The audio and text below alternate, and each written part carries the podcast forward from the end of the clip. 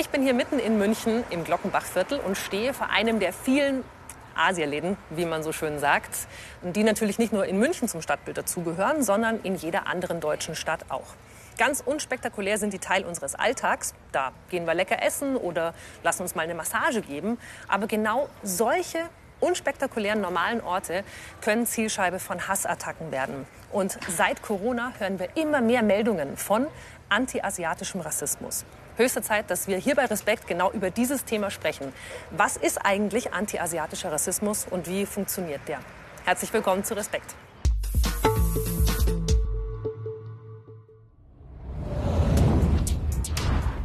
Anti-asiatischer Rassismus ist, wenn Menschen allein wegen ihres Aussehens oder ihres Namens als Asiatinnen eingeteilt werden. Anti-asiatischen Rassismus gibt es seit der deutschen Kolonialzeit. Ab 1897 richtete das Deutsche Kaiserreich in China eine Kolonie ein. Die chinesische Bevölkerung wurde von den Deutschen als rückständig und minderwertig bezeichnet. Die Deutschen müssten sie zivilisieren. Kaiser Wilhelm II. forderte 1900 in seiner Hunnenrede, den Widerstand der chinesischen Bevölkerung gegen die deutsche Kolonialmacht mit äußerster Grausamkeit niederzuschlagen. Er prägte dabei das Bild der gelben Gefahr. Bis heute glauben viele, dass asiatische Menschen eine gelbe Hautfarbe hätten. Während des Nationalsozialismus waren in Deutschland lebende asiatische Menschen von der NS-Rassenpolitik betroffen. Die Nazis steckten sie ins KZ oder ermordeten sie. Ab 1950 und vor allem ab 1970 kamen mehrere Zehntausend Menschen aus Vietnam als Vertragsarbeitskräfte in die damalige DDR. Nach deren Ende kam es 1991 in Hoyerswerda und 1992 in Rostock-Lichtenhagen zu Pogromen gegen Vietnamesinnen. Rechtsradikale griffen unter dem Applaus gaffender ZuschauerInnen Wohngebäude asiatischer Asylsuchender und VertragsarbeiterInnen an und steckten sie in Brand. Seit Beginn der Corona-Pandemie werden als asiatisch wahrgenommene Menschen vermehrt Opfer von Beleidigungen oder körperlichen Attacken. Für einige sind sie schuld an der Pandemie. Und das nur, weil chinesische WissenschaftlerInnen das neuartige Virus zuerst entdeckten. Ex-US-Präsident Trump zum Beispiel fantasierte vom China-Virus, das gezüchtet worden und außer Kontrolle geraten sei. Ich spreche gleich mit Frank Jung. Er macht den Podcast Halbe Kartoffel und war damit sogar schon mal für den Grimme Online Award nominiert. Frank Jung sieht ein großes Problem darin, wie westliche und deutsche Medien ostasiatische Männer darstellen. Hallo Frank, du sagst, die Medien spielen eine gewaltige Rolle beim Thema anti-asiatischem, anti-ostasiatischem Rassismus. Wie fühlst du dich als ähm, Deutscher mit ostasiatischen Wurzeln und Mann? Wie fühlst du dich so abgebildet in, in deutschen Medien? Also zunächst einmal ist es natürlich für andere sehr, sehr schwierig gewesen, mich überhaupt als Deutschen zu akzeptieren. Ähm, dann, also einfach aufgrund der Tatsache, dass ich nicht so aussehe, wie sich die meisten einen Deutschen vorstellen. Also entweder der äh, bebrillte Nerd-Trottel, dann der Martial Arts-Kämpfer. Also das ist ja auch interessant, zum Beispiel in so Filmen wie Romeo Must Die hat dann Jet Li so den Hauptdarsteller gestellt, aber er durfte keine Frau haben. Also und ja, das ist natürlich auch ein Bild, was lange vorherrschte, ähm, dass so asiatische Männer einfach unmännlich sind. Also kommen nicht in Liebesbeziehungen vor, sie sind halt entweder Kämpfer oder Trottel, aber weder der normale Dude noch irgendwie jemand, der vielleicht irgendwie angehimmelt wird oder so. Also würdest du sagen, so ähm, das, der Stereotyp von einem ostasiatischen Mann ist auch in den, im Westen untersexualisiert, ist das so korrekt? Also, dass man das irgendwie nicht so ganz männlich und nicht ganz so, wie man sich einen Mann vorstellt, oder? Genau, ich glaube, ja, ich glaube, es ist sogar immer noch so, dass in Dating-Plattformen so der, der asiatische Mann mhm. ist sozusagen auf der Skala ganz weit unten, wohingegen die asiatische Frau eher sexualisiert wird. Ne? Und äh, ich meine, das K-Pop-Beispiel, also K-Pop-Sänger, die spielen ja fast da so ein bisschen rein, weil das eine andere Art von Männlichkeit darstellt, als so der Westen irgendwie äh, das so eigentlich möchte. Oder sieht. Und ich glaube, da waren auch viele im Westen sehr überrascht, dass dann so K-Pop-Sänger, die sich irgendwie schminken oder äh, Haare färben oder so, dass die plötzlich da angehimmelt werden von Frauen oder Mädchen. Und ich glaube, da haben viele auch noch dran zu knabbern. Was würdest du denn für andere Bilder von ostasiatischer Männlichkeit außerhalb vom Nerd und vom Martial Arts Kämpfer wünschen? Ja, also ich würde mir wünschen, und das passiert zum Teil auch schon in äh, gewissen Serien, also US-amerikanischen Serien, dass wir einfach so ganz normale Typen sind, ganz normale Menschen. Also der beste Freund oder der ähm, Typ, der irgendwie hinten lang geht als Statist. ja, also das reicht mir ja schon. Ich will, ich will halt keine, keine Touristen mehr sehen, die aus Bussen aussteigen. Ich möchte nicht mehr sehen, dass man in einen asiatischen Shop geht, wo der Typ dann mit Akzent redet. Ich meine, hast du schon mal im Fernsehen jemanden gesehen, der vielleicht älter ist als 50, ein asiatischer Mann, der keinen Akzent hat, der einfach normal Englisch spricht oder der normal Deutsch spricht? Das gibt es tatsächlich. Und äh, warum muss jeder Asiate immer einen Akzent haben und immer so reden, als sei er total blöd im Kopf? Vielen Dank und schöne Grüße nach Berlin.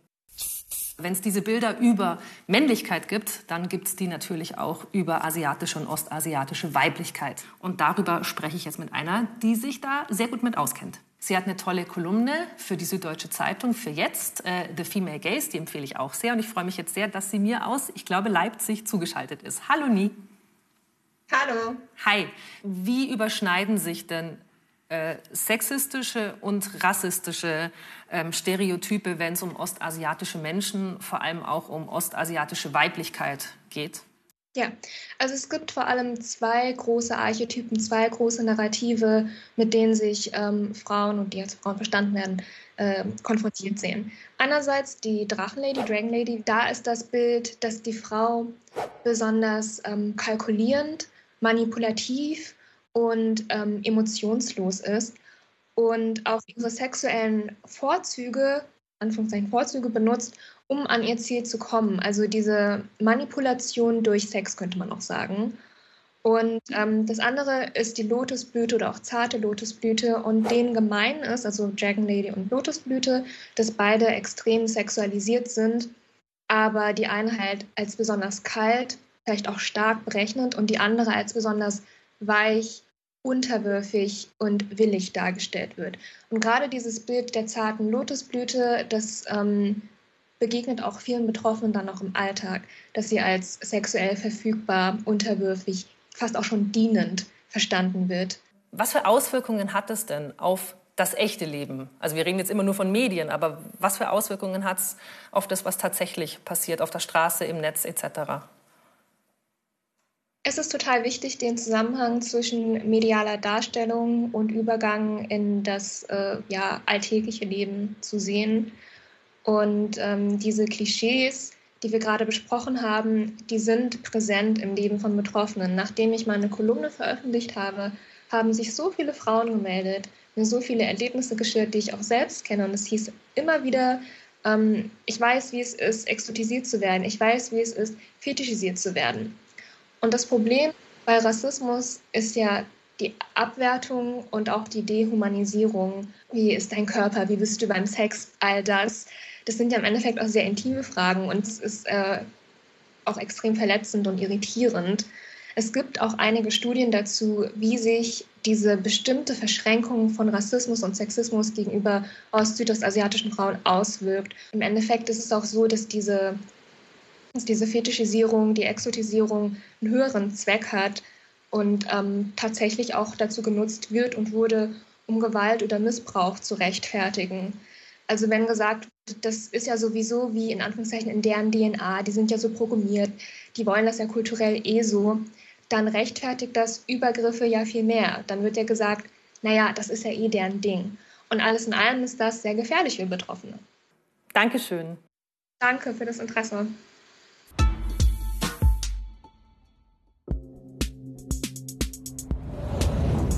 Anti-asiatischen Rassismus gibt es in Deutschland nicht erst seit der Corona-Pandemie, sondern schon viel länger. In zum Teil erfundenen Reiseberichten ab dem 13. Jahrhundert wurde ein Bild von Asien verbreitet, das bis heute nachwirkt. Asiatinnen galten demnach als anders, als exotisch und als gefährlich.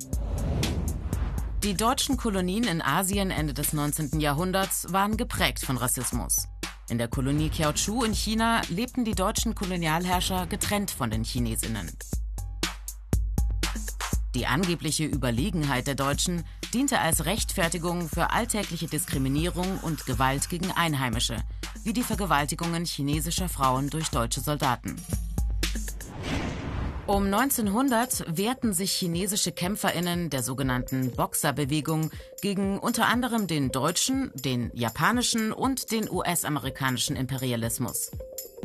Sie griffen Ausländerinnen, Missionierende und christliche Chinesinnen an. Der Aufstand führte zum Krieg. Die Besatzermächte gingen daraufhin noch brutaler gegen die chinesische Bevölkerung vor.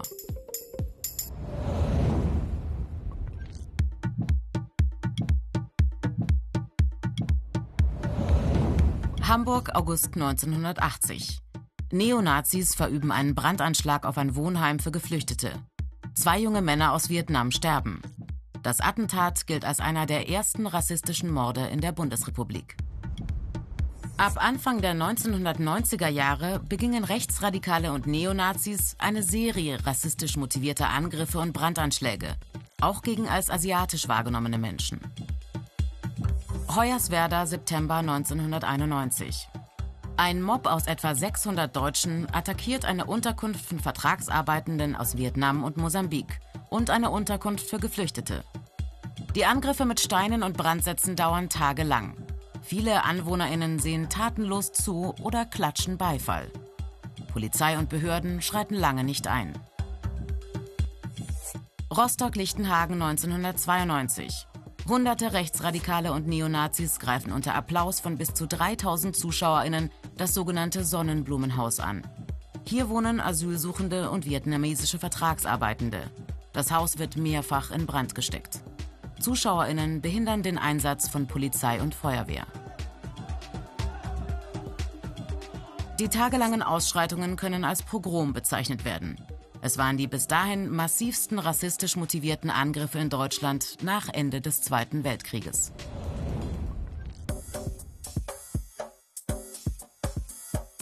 Seit Beginn der Corona-Pandemie berichten als asiatisch wahrgenommene Menschen vermehrt von rassistischen Beleidigungen und von körperlichen Übergriffen im öffentlichen Raum. Bei der Antidiskriminierungsstelle des Bundes gab es allein bis November 2020 mehr als 100 Meldungen zu antiasiatischen Diskriminierungen wegen Corona. Die Fälle reichen von verweigerten Zutritten zu Arztpraxen und Supermärkten bis hin zu körperlichen Übergriffen. Jetzt haben wir festgestellt, wir haben ein Problem mit antiasiatischem Rassismus. Dann ist der nächste Schritt natürlich, ja, was macht man denn da dagegen? Und da habt ihr ein paar Ideen. Dass man mehr darüber spricht, dass man mehr Menschen aufklärt, dass man äh, mehr Diversität zeigt äh, hier in den Werbungen, in den Filmen. Ich als Schauspieler versuche immer wieder Klischeerollen nicht zu besetzen, sondern ich bewerbe mich aktiv für Rollen, wo ich ähm, eine ganz normale Rolle äh, darstelle, der vielleicht auch gar nicht oder nach Möglichkeit gar nicht als Asiate ausgeschrieben ist. So Lieder wie Drei Chinesen mit dem Kontrabass und was für Sachen zum Beispiel da im Kindergarten und mit Gesten gemacht wurden, das, sowas muss angegangen werden, das muss aufgearbeitet werden.